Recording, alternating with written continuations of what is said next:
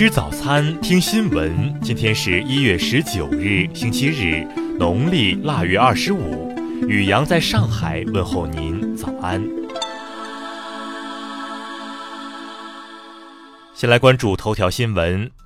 美国福布斯英文网站日前发表专栏文章，指出疑似美国海军的间谍潜水器被渔民打捞后，中国政府特意颁奖进行鼓励。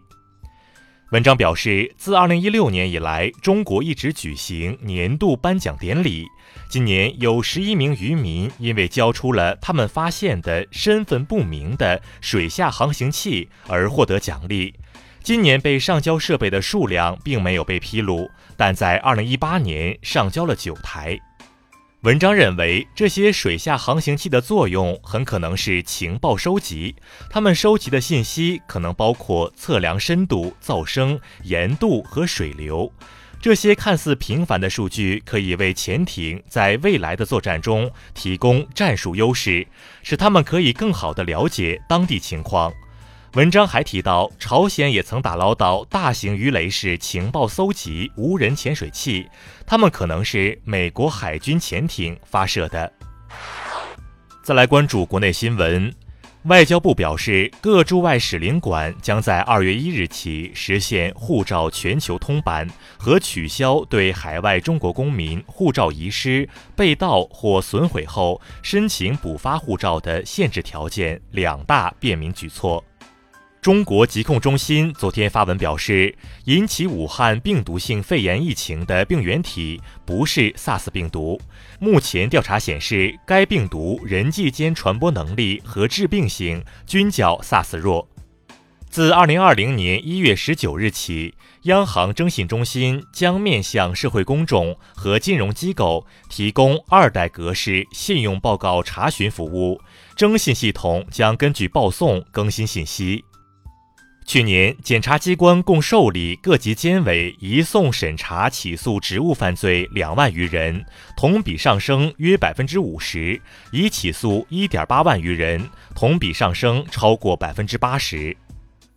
二零一九年，全国破获电信网络诈骗案件二十万起，抓获犯罪嫌疑人十六点三万人，同比分别上升百分之五十二点七、百分之一百二十三点三。发案数同比下降百分之三点一。二零一九年，中国粗钢产量达九点九六三四亿吨，钢铁、生铁产量分别达到十二点零四七七亿吨、八点零九三七亿吨，同比分别增长百分之八点三、百分之九点八、百分之五点三。女大学生遭性侵坠亡后被碾压尸体案，日前在河南省周口市中院审判，被告人王修文犯强奸罪，被依法判处死刑，缓期两年执行。中国航天科技集团消息，二零二零年长征十一号火箭将进行五次发射，其中三次海上发射，两次陆地发射。再来关注国际新闻。德国联邦内政部长泽霍费尔近日在接受媒体采访时明确表示，反对将中国华为公司排除在德国 5G 网络建设之外。欧洲议会将于二十九日对脱欧协议进行最后的审议和表决，为三十一日英国脱离欧盟铺平道路。之后，英国和欧盟将进入过渡期，展开贸易协议谈判。当地时间十七日晚，美国犹他州格兰茨威尔发生枪击事件，目前致四人中枪身亡，一人受伤，已有一名与枪击相关人员被拘捕。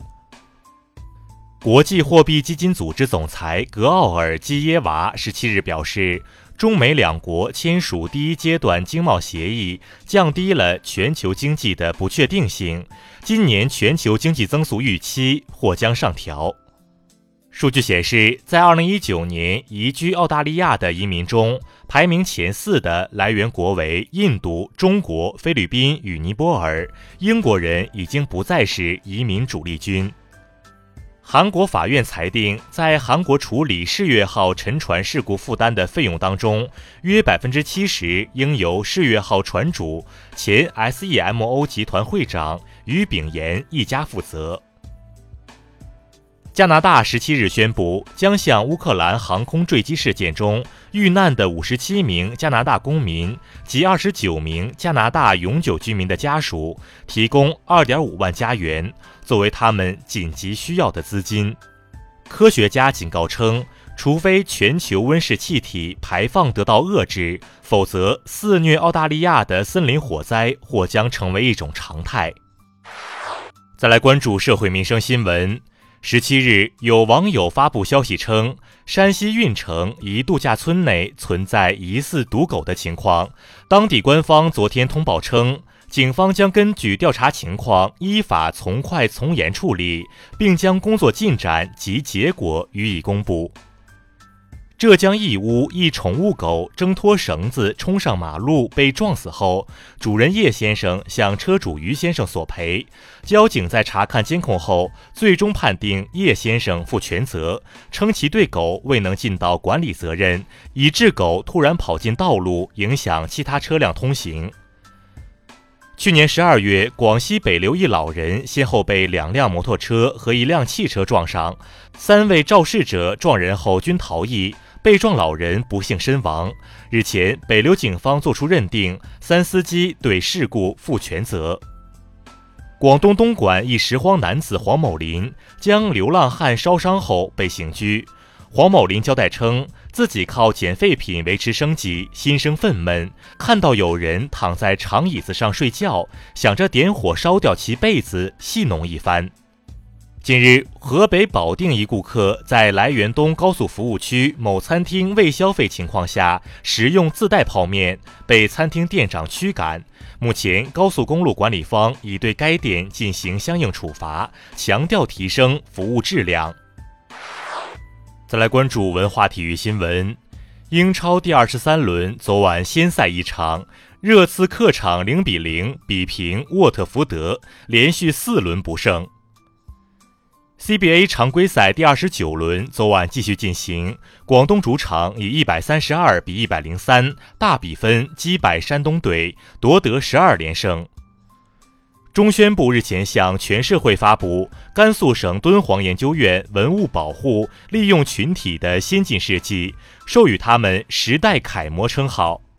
美国威斯康辛州密尔沃基市发现世界上最古老的蝎子 P. venator。这款蝎子可能来自海洋，距今已有四点三亿年。